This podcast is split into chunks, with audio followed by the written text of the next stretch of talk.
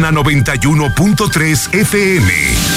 XHPLA, 25.000 watts de potencia en Aguascalientes. La número uno en noticias, número uno en música. Ecuador 306 Las Américas. Desde el edificio inteligente de Radio Universal. Yo escucho la mexicana y no le cambio. El noticiero más escuchado en el centro del país. Infolínea. Conduce Antonio Zapata.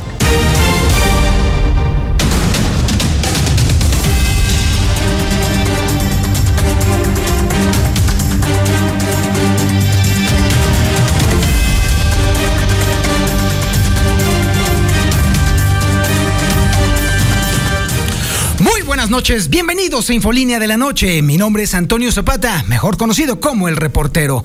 Y a continuación le tengo a usted las noticias más importantes ocurridas en Aguascalientes, en México y el mundo en las últimas horas.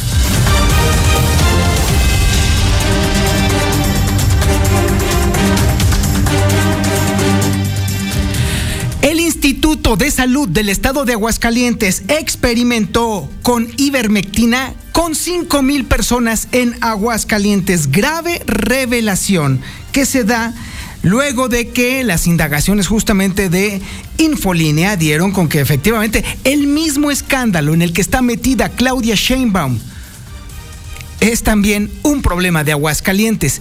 El argumento, ojo con este dato, el argumento del Instituto de Salud del Estado de Aguascalientes es que en las primeras fases de la pandemia pues no se sabía qué se tenía que hacer.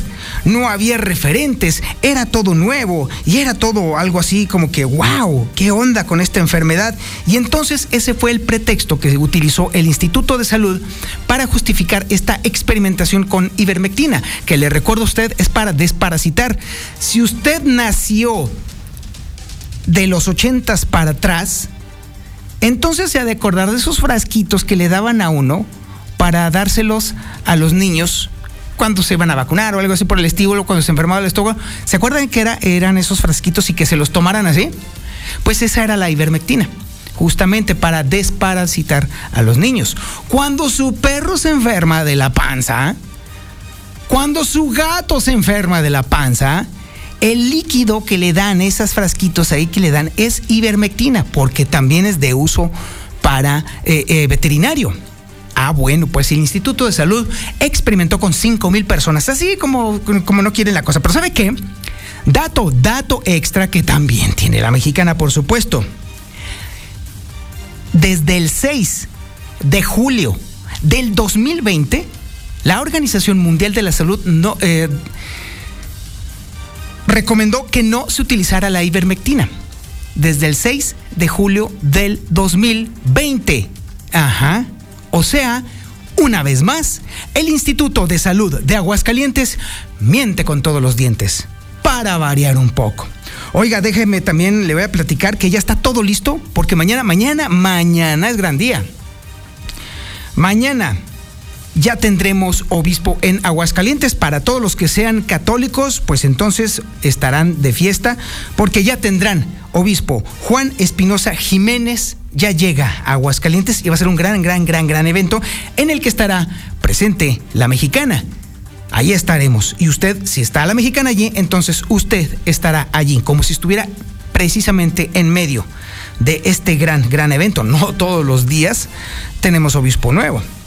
Oigan, ¿sabe qué? Híjole, bueno, no, no, no, no, qué barbaridad. En el tema de, bueno, del nuevo secretario de Seguridad Pública, Interesantísimo, ¿eh? Vaya que fue revelador todo lo que sucedió en ese momento, porque bueno, sí, efectivamente, ya hay nuevo secretario, pero lo que no se dijo fue lo interesante, ¿eh?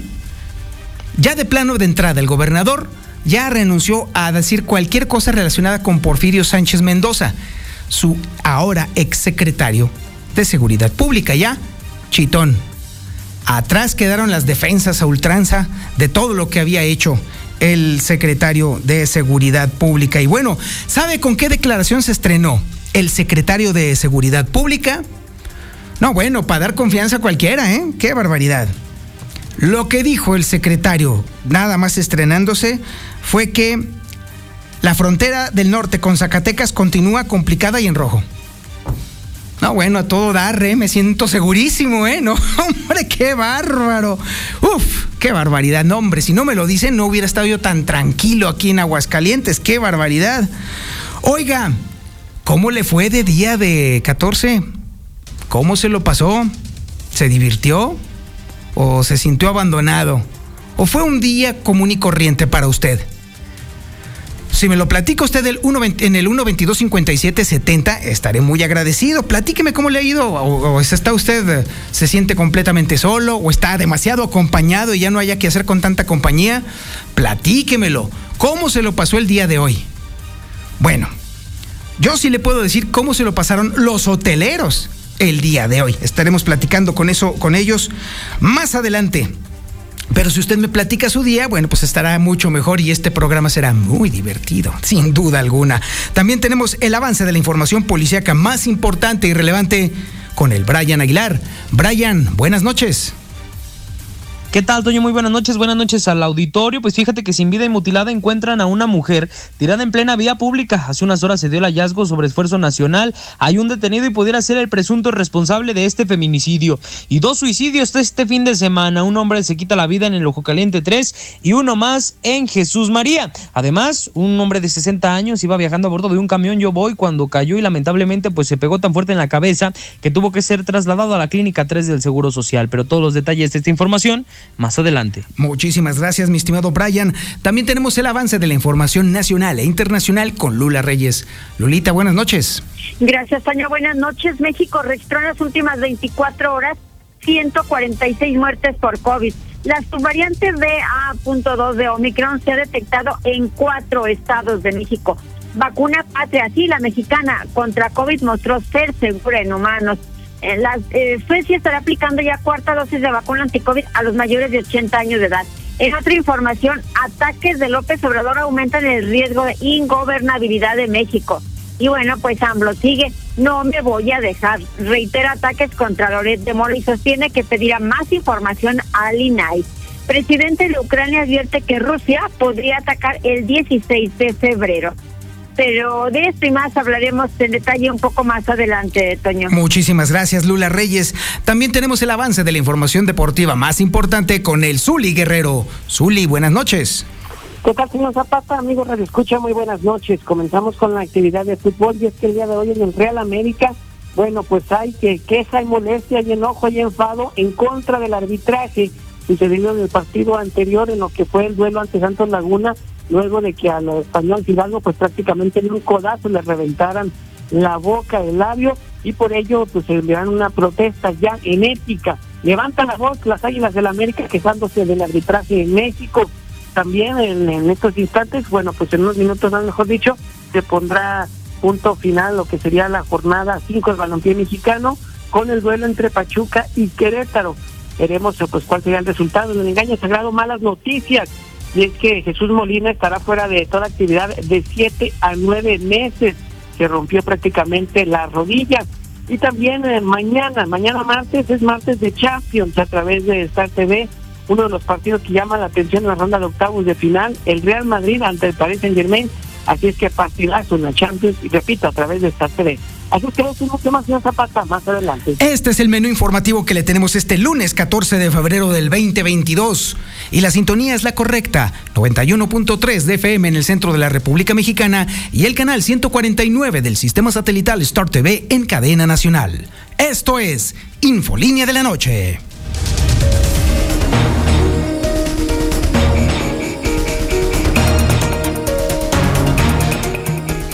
Justo esta mañana en el espacio de la mesa de los periodistas de Infolínea, comentábamos con José Luis Morales y con Lucero Álvarez que el Instituto de Salud del Estado de Aguascalientes no ha dejado de invertir en la compra de ivermectina. ¿Por qué nos parece raro este asunto? Bueno, primeramente porque el incremento de la compra de este medicamento surgió a raíz de la pandemia.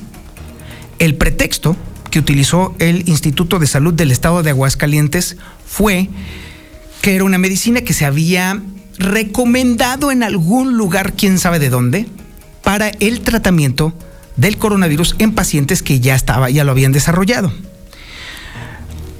Posteriormente, sucedió en la Ciudad de México que también la propia Ciudad de México también empezó a proporcionarle a los ciudadanos los kits de tratamiento COVID con todo e ivermectina.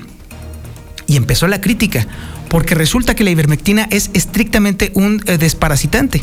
Nada más, no tiene absolutamente ni una sola utilidad en el tratamiento del COVID-19. De hecho, no está nada relacionado, porque la ivermectina sirve para quitar piojos, a resumidas cuentas. Es para eso sirve. Si usted se fija en el ingrediente activo de los shampoos contra los piojos, ah, bueno, pues es la ivermectina. El frasquito que le dan a veces en el en salud, bueno, cuando hay, por supuesto. Para los niños es para desparasitar a los niños. Cuando su perro o su gato se enferman del estómago, le dan ivermectina porque también es de uso veterinario. Yo no sé de dónde demonios sacó el Instituto de Salud de Aguascalientes que este medicamento servía para tratar el, el coronavirus. Bueno, el dato que preocupa, el dato terrible que tiene ya en la mano Lucero Álvarez es que miles de personas fueron utilizadas como conejillos de indias por el Instituto de Salud del Estado de Aguascalientes para el uso de este fármaco. Increíble. Es información que tiene Lucero Álvarez. Lucero, buenas noches. Gracias, Toño. Buenas noches a ti y a quienes nos sintonizan. Efectivamente, en Aguascalientes la Secretaría de Salud estuvo recetando ivermectina al menos a cinco mil aguascalentenses. Si es que asegura que en su momento se desconocía o se tenía claridad de qué tratamientos eran los adecuados para estar dando atención a pacientes que resultaban positivos de COVID. Por eso es que se determinó el usar la ivermectina e incluso, Toño, se estuvieron realizando algunos kits sanitarios en los cuales no solamente se les recetaba este fármaco, sino también algunos antivitamínicos, entre otros medicamentos más. Sin embargo, llama la atención que sí, son cinco mil las personas que al menos en Aguascalientes fueron tratadas contra el COVID a través de este medicamento. Así lo revela Miguel Ángel Pisa, secretario de Salud. Cuando la Secretaría de Salud mandó el lineamiento de que se suspendía porque ya se había comprobado que no era viable, pues inmediatamente nosotros suspendimos y tanto así que tenemos todavía en existencia el medicamento y lo estamos utilizando como un medicamento propio antiparasitario. En este momento los lineamientos que están siguiendo son los que está indicando la Secretaría, pero se compraron alrededor de 5.500 piezas y pues son muy poquitas a comparación de la demanda que tuvimos de pacientes y todavía tenemos ahí alrededor de 600, 700 que ya no se usaron. Pero sí, lo hicimos con consentimiento informado el funcionario estatal reveló que sí se trataba de un medicamento de uso veterinario que se usaba para tratar a pacientes contagiados de COVID. Y lo interesante de todo esto es que cuando en Aguascalientes se usaba recetando la ivermectina, desafortunadamente ni siquiera la Organización Mundial de la Salud y en el caso de México ni siquiera la COFEPRIS, que es la máxima autoridad sanitaria en la regulación de fármacos, estaba con este consentimiento, no habrían sido recomendados para su uso y a pesar de eso lo estaban utilizando aquí, así que en cuanto la OMS dio la indicación de que era contraindicado, en ese momento se dio la determinación de suspender los tratamientos y en el caso de Aguascalientes asegura el funcionario estatal, aún existen entre 600 y 700 tratamientos que simplemente ya no se van a usar o al menos no para el tema concretamente del COVID. Hasta aquí la información. Oye, Lucero, tengo una, una duda, una duda que necesitamos despejar en este momento. A ver, eh, más o menos cuándo, cuándo empezó eh, técnicamente la pandemia aquí en Aguascalientes, ¿Eh? más o menos en qué fechas. Pues en marzo de 2020. Muy bien. Ahí te va. En este momento tengo un documento en mis manos que es del gobierno de México. De hecho, el documento se titula Recomendaciones para el tratamiento de la infección por SARS-CoV-2, agente causal de COVID-19.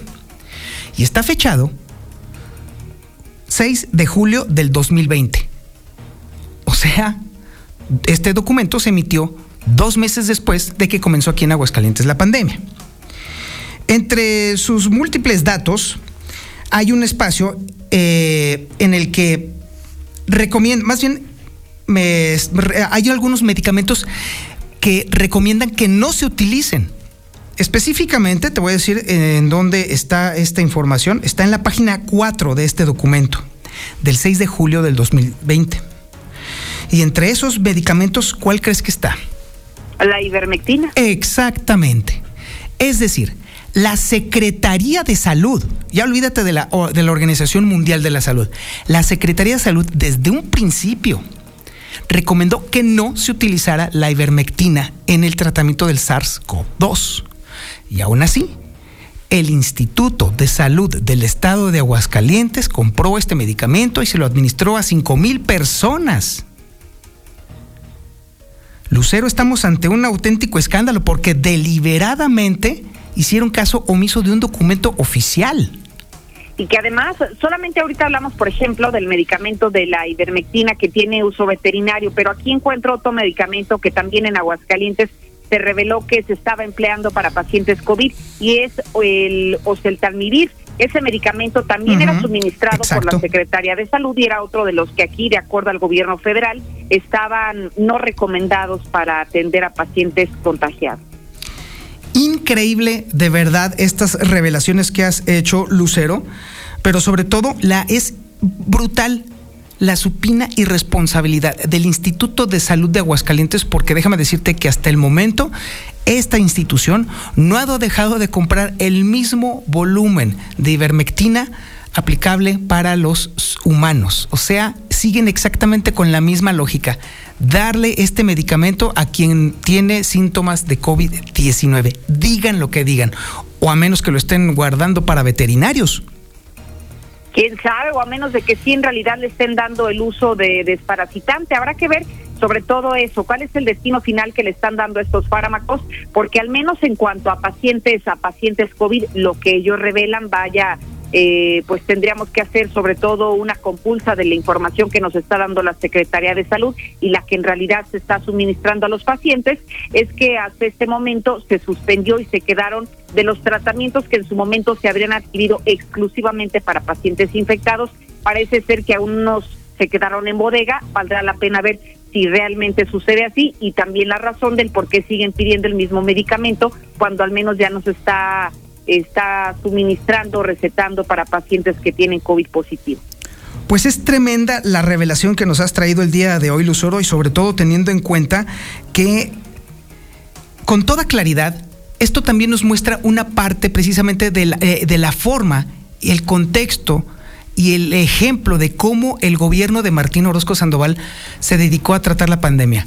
Lo hemos visto, nada más que esto no lo comprueba, con puras ocurrencias, con puras ideas locas, con puras tonterías que definitivamente no viene al caso. En junio del 2020 recordarás los espacios sanitizantes que fabricaron a sobreprecio y que sirvieron creo que nada más tres semanas, es decir, puro gasto superfluo y pura tontería para el tratamiento de la pandemia en Aguascalientes. Así es, lo primero fue que comenzaron a maquillar las cifras en cuanto a pacientes infectados, hospitalizados y las defunciones, como tratando de no alarmar a la población y eso de alguna manera pues no afectaba el hecho de que se ocultara la información, vamos, no cobraba más vidas. Lo que sí desafortunadamente es el estar recetando un medicamento que no está recomendado y sobre todo que no es el que estaba avalado por los organismos, en el caso nacional por la COFEPRIS, y que le estaban suministrando a los pacientes. Eso me parece todavía mucho más delicado, ¿no? Terrible, de verdad. Lucero, muchísimas gracias y felicidades por estos descubrimientos. Al contrario, buenas noches. Pues ahí tiene usted, es de verdad increíble lo que estamos, de lo que nos estamos dando cuenta en este momento. Qué ironía, porque justamente el, si está precisamente bajo fuego Claudia Sheinbaum, precisamente por lo mismo, yo no sé por qué aquí estamos todos tan tranquilos. Yo no entiendo por qué de todo el mundo está así como si nada, dándose cuenta de que el, su gobierno, sí, el gobierno del estado de Aguascalientes, les metió a chaleco una medicina que no servía para maldita la cosa. Y que el gobierno de Aguascalientes destinó recursos para la compra, para la adquisición de esos medicamentos cuando pudo haberlo hecho para otras cosas, para insumos, para, para, para trajes especiales para los médicos, para un montón de cosas y no. Se tiró miserablemente el dinero en una medicina que no servía para maldita la cosa. Y además se experimentó con la salud de 5 mil personas en Aguascalientes precisamente por este pseudo experimento que evidente y claramente sirvió para maldita la cosa. en Aguascalientes. Vamos a un corte publicitario y regresamos. Esto es Infolínea de la Noche.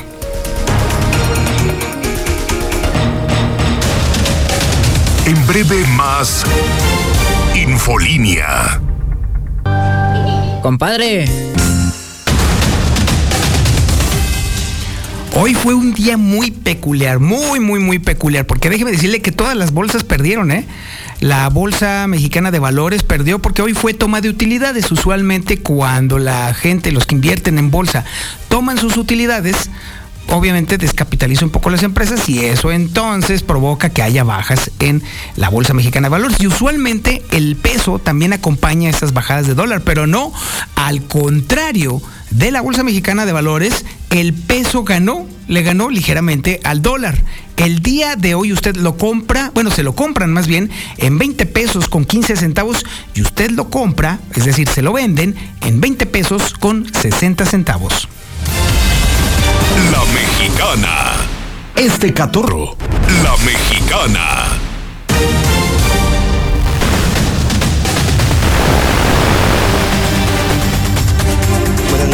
maestro Sensei, Luz del Camino, Toñito Zapata. Pues mira, Toñito, nosotros, yo apenas voy a empezar a festejar. Estoy esperando al Zuli, le tengo una sorpresilla. Pues nos vamos a ir allá a echar un culiquitaca allá al pal cinco letras. Y pues, ay, lo voy a hacer que se la pase muy bien. Toño, a mi hija le dieron ese medicamento cuando tuvo COVID y durmió por dos días seguidos. Lo investigó en internet y eso es lo que provoca. Inclusive provoca depresión, pero pues ella no, eso no le dio, solamente durmió bastante.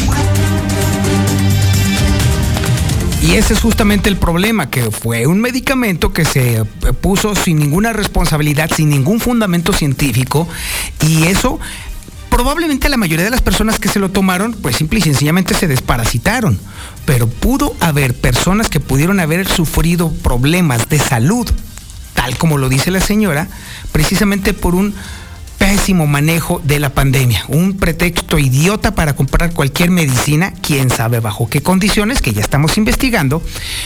Y obviamente ponérselo o dárselo a personas sin ningún respaldo técnico e incluso contra la indicación del gobierno federal.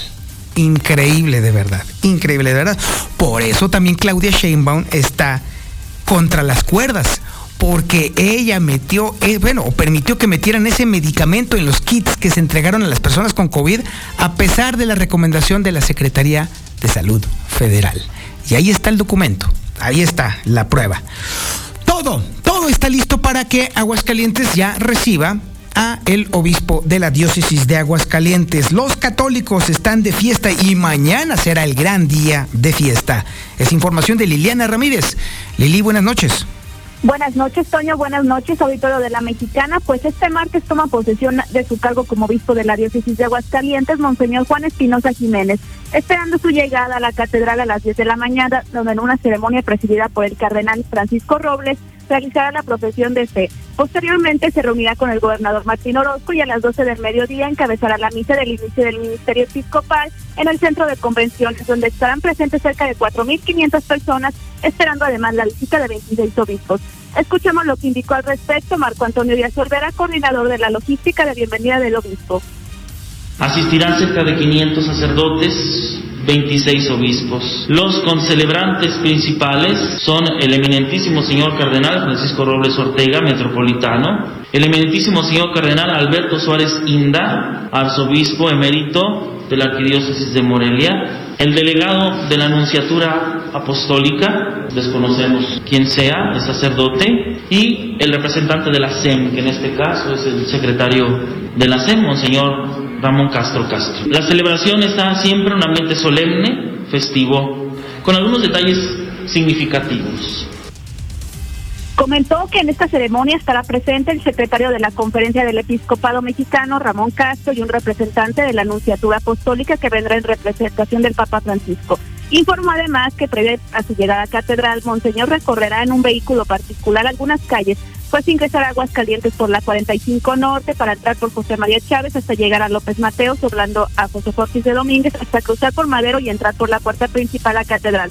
Esto por si los fieles que no puedan acudir a la misa desean saludarlo en su trayecto, recordando que el ingreso a esta ceremonia solo será con boleto. Hasta aquí con la información. breve más Infolínea. ¿Eres taxista o conductor de plataforma? En este momento la temperatura ambiente es de 14 grados centígrados.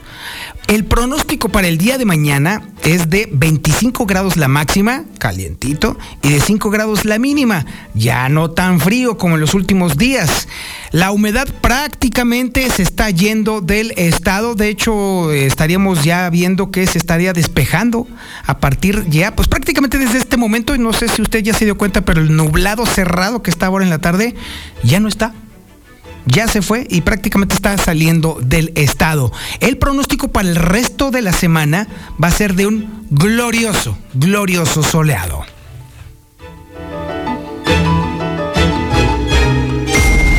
Manda tu WhatsApp al 449 122 5770.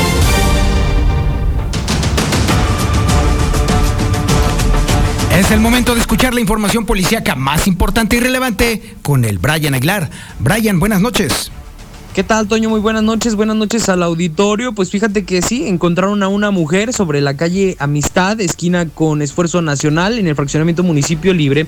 Al momento de que se estaba llevando a cabo pues este reporte del servicio de emergencia 911, estaban mencionando que sobre esta misma avenida que te estoy mencionando, Esfuerzo Nacional, estaba una mujer tirada y que al parecer le faltaba un brazo. Ya cuando se trasladaron hasta aquel lugar, los elementos de la policía municipal específicamente observaron que estaba sobre la calle tirada, pues una mujer de aproximadamente unos 30-35 años de edad que no tenía el brazo derecho. Por esta situación, pues tuvo que llamar a una ambulancia también de la Coordinación Municipal de Protección Civil que hicieron pues el arribo para poder checar a esta mujer y en segundos pues confirmaron que ya no contaba con signos vitales. Lo que se pudo conocer hasta este momento es que el presunto responsable pudiese ser un maestro, sí, un maestro de secundaria que se encontraba a unos cuantos metros de donde quedó el cuerpo sin vida de esta mujer y que al parecer pues al momento de asesinarla la sacó a la calle para poder deslindarse de la misma responsabilidad que hasta ese momento tenía. Ya fue detenido, fue presentado ante la Fiscalía General del Estado y el cuerpo sin vida de esta mujer el día de hoy por la madrugada precisamente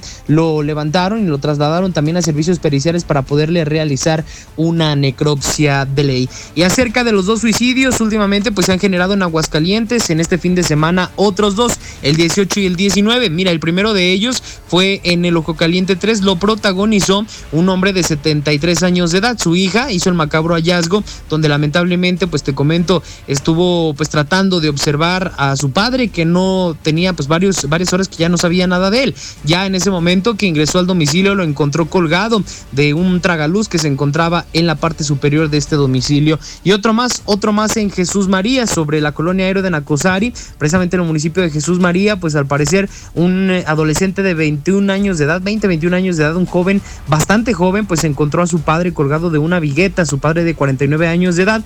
El señor José, de 49 años de edad, tuvo que ser trasladado también a la Fiscalía General del Estado, precisamente para que se le pudiera realizar una necropsia de ley. Ellos dos protagonizaron el suicidio 18 y 19. Y acerca de otro accidente, Doño, fíjate que pues lamentablemente un señor también de 60 años de edad, entre 60 y 65 años de edad, pues lamentablemente viajaba a bordo de la ruta 50 de Yo Voy y al ir circulando sobre Avenida Siglo XXI, específicamente en el cruce con Avenida Independencia, pues al parecer el chofer frenó de manera intempestiva y esto provocó que el señor cayera eh, varios metros hacia el suelo y se pegara fuertemente en la cabeza.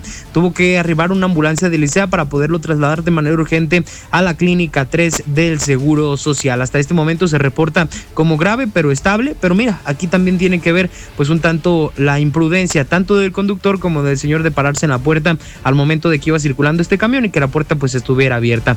Toda esta es la información más importante en materia policía Catoño Auditorio. Muy buenas noches. En breve más Infolínea.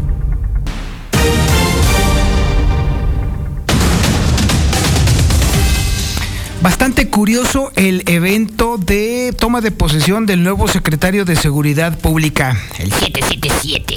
¿Y sabe por qué? Pues porque el gobierno ya no quiso comentar nada con respecto a su anterior secretario, eso es por un lado. Y las primeras declaraciones del nuevo secretario, el 777, fue que estamos de la fregada en el norte, así de plano. Información de Héctor García. Héctor, buenas noches.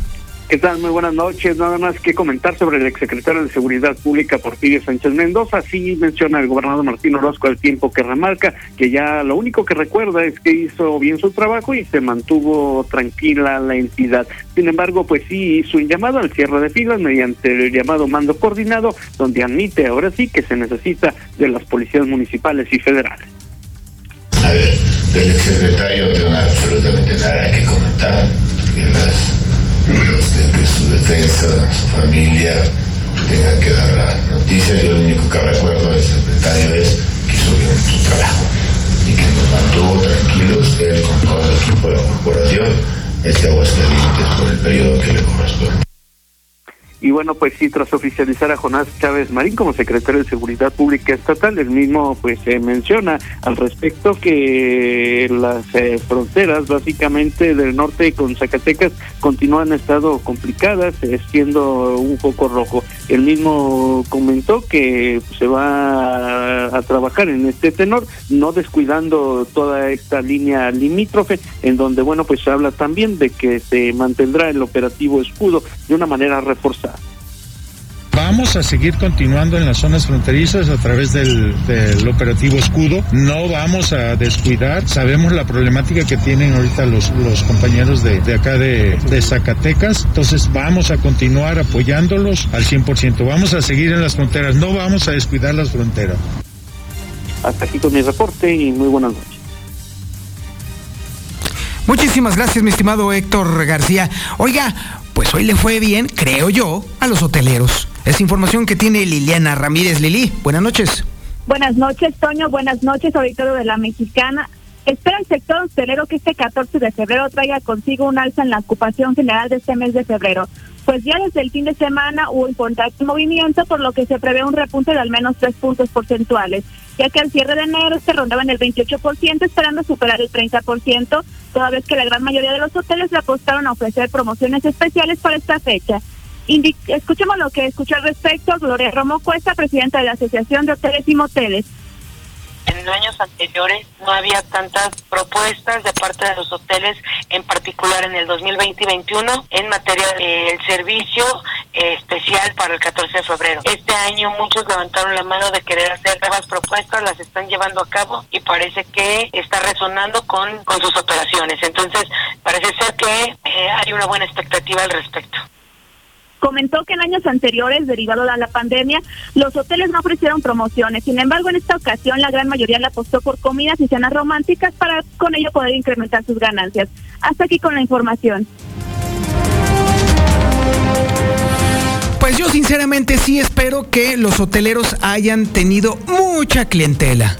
Espero yo que sobre todo los moteles hayan tenido, mire, así colas inmensas de personas queriendo utilizar sus servicios para aprovechar este día. Ojalá que todo el mundo se haya hecho lo que haya querido hacerse con quien pudiera o con quien quisiera, de verdad, porque, híjole, si hay algo que hace falta es que se quiera la banda, hombre, por favor.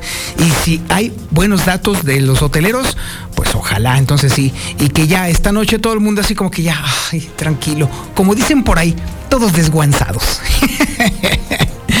Información nacional e internacional con Lula Reyes. Lulita, buenas noches.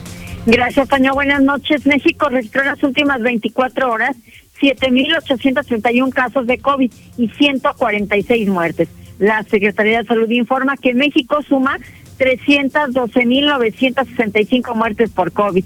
La subvariante BA.2 de Omicron se ha detectado ya en cuatro estados. Es en la Ciudad de México, Veracruz, Jalisco y Quintana Roo, con siete casos registrados. La vacuna Patria contra COVID mostró ser segura en humanos. Esta es la vacuna mexicana, la Patria contra COVID-19, que mostró ser segura en humanos y tener potencial inmunogénico. República Dominicana usa Sinovac para vacunar a niños de 5 a 11 años contra COVID. Las autoridades sanitarias proyectan aplicar dosis de 0.5 miligramos de la vacuna china Sinovac, que se utilizó en esta nación caribeña para las primeras dos dosis de inmunización de los adultos. Suecia aplicará cuarta dosis de vacuna anticovid a mayores de 80 años, así como para quienes residan en asilos de ancianos. En otra información, ataques de López Obrador aumentan el riesgo de ingobernabilidad de México. Académicos y politólogos se dicen preocupados por la virulencia de López Obrador, quien es renuente a negociar para lograr la gobernabilidad del país. Y bueno, pues una muestra de ello es que AMLO reitera ataques contra Loret de Mola. No me voy a dejar. Sostiene que pedirá más información al INAI. Y bueno, pues el presidente de Ucrania está advirtiendo que Rusia podría atacar el 16 de febrero. Ante una posible invasión rusa, el presidente declaró el 16 de febrero como Día de la Unidad en Ucrania. Hasta aquí mi reporte. Gracias. Buenas noches. Estoy seguro de que el, que sí está ahorita como venadito recién nacido es el Zuli Guerrero. ¿Cómo no va a ser querido, amado y venerado este pobre hombre de trabajo, de tesón, de labor? ¿Cómo no habrá sido amado este hombre? A pesar incluso de que haya hordas de personas que lo odien, no faltará, no faltará por ahí uno que otro americanista que, ah, sí, como el Papuchis, por supuesto, que le haya brindado cariño, amor. Bueno, wherever. Zuli, buenas noches. ¡Ah, mira está! Le atiné, ¿verdad? No, es que me, me, o sea, cada cosa que se le ocurre. Bueno, algo traerías en la boca, Zuli, pero bueno, cada quien. Zuli, buenas noches. ¿Qué quieres? ¿Qué traes? Ay, señor Zapata, buenas noches. Bueno, vamos mejor a lo que importa. Comenzamos con la información de fútbol y es que el día de hoy, bueno, pues el Real América, a través de su director deportivo, su presidente deportivo, Santiago Baños, bueno, pues emitió una protesta en contra del arbitraje obtenido o que se tuvo el pasado fin de semana ante Santos, donde, bueno, pues hay que decirlo, sí ganó las Águilas del América, pero también al español Fidalgo, pues prácticamente de un codazo le rompieron el labio, le rompieron la boca, y por ello, bueno, pues estará enviando esta protesta a la Comisión Disciplinaria para que el jugador de Santos Laguna que cometió esa agresión sea castigado. Veremos pues si esto tiene repercusión o no, si tiene respuesta, pero por lo pronto las Águilas de la América ya se quejan del arbitraje y es que no ha sido la primera vez que salen perjudicados y bueno, pues alguien tenía que alzar la voz y de esta manera fue Santiago Baños. Además también en unos minutos más está ya por arrancar el duelo de Pachuca ante Querétaro, es lo complementario de esta jornada 5 del torneo Clausura 2020 de la Liga MX, el cual usted puede seguir a través de Star TV.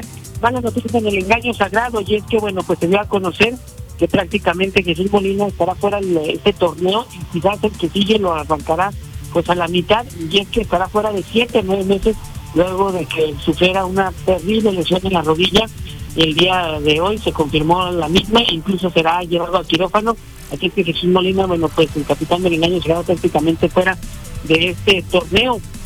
En Monterrey, bueno, pues continúan descontentos los aficionados reyes por el papel que hizo pues de la pandilla en el Mundial de Clubes y siguen pidiendo, siguen exigiendo la cabeza de Javier Aguirre, pues consideran que tienen un plantel base, pero pues un técnico mucho, pero muy pequeño. También mañana es Martes de Champions para que ustedes los interesa a través de Star y sin duda el partido que roba cámara en la ronda de ida de octavos de final, el Paris Saint Germain, Tim de Messi y compañía estarán enfrentando al Real Madrid a las 2 de la tarde, así que bueno, pues sin duda va a ser uno de los duelos importantes y hasta la siguiente semana, bueno, será el turno del Manchester United de Cristiano Ronaldo que estará enfrentando al Atlético de Madrid. Por lo pronto, bueno, pues este es el de los duelos que más destaca y veremos también, hay que recordar que son eliminatorias pues prácticamente ida y vuelta para conocer lo que se, los equipos que estarán avanzando a la siguiente fase. Hasta aquí con la información, el señor Zapata, muy buenas noches. Zuli, Zuli, Zuli, no te vayas, escucha. Buenas noches, teacher, maestro Sensei, Luz del Camino, Toñito Zapata. Pues mira, Toñito, nosotros, yo apenas voy a empezar a festejar. Estoy esperando al Zuli, le tengo una sorpresilla. Pues nos vamos a ir allá a echar un culiquitaca allá al cinco letras. Y pues, ay, lo voy a hacer que se la pase muy bien. Suertudazo, mi Zuli. Tengo señor. Ay, Zuli, no negarás que ahora sí el papuchis ahora sí te brindó amor, cariño y respeto. Hasta eso bonito el mensaje. Oh. Bueno, con esta canción romántica que seguramente el Zuli y el Papuchis estarán escuchando en esos momentos de pasión desenfrenada, nos despedimos. Muchísimas gracias por su atención a este romántico espacio informativo, Infolínea de la noche, ya se la sabe, pórtese mal, muy mal, cuídese bien, bien por favor, y no se lo diga a nadie. La mexicana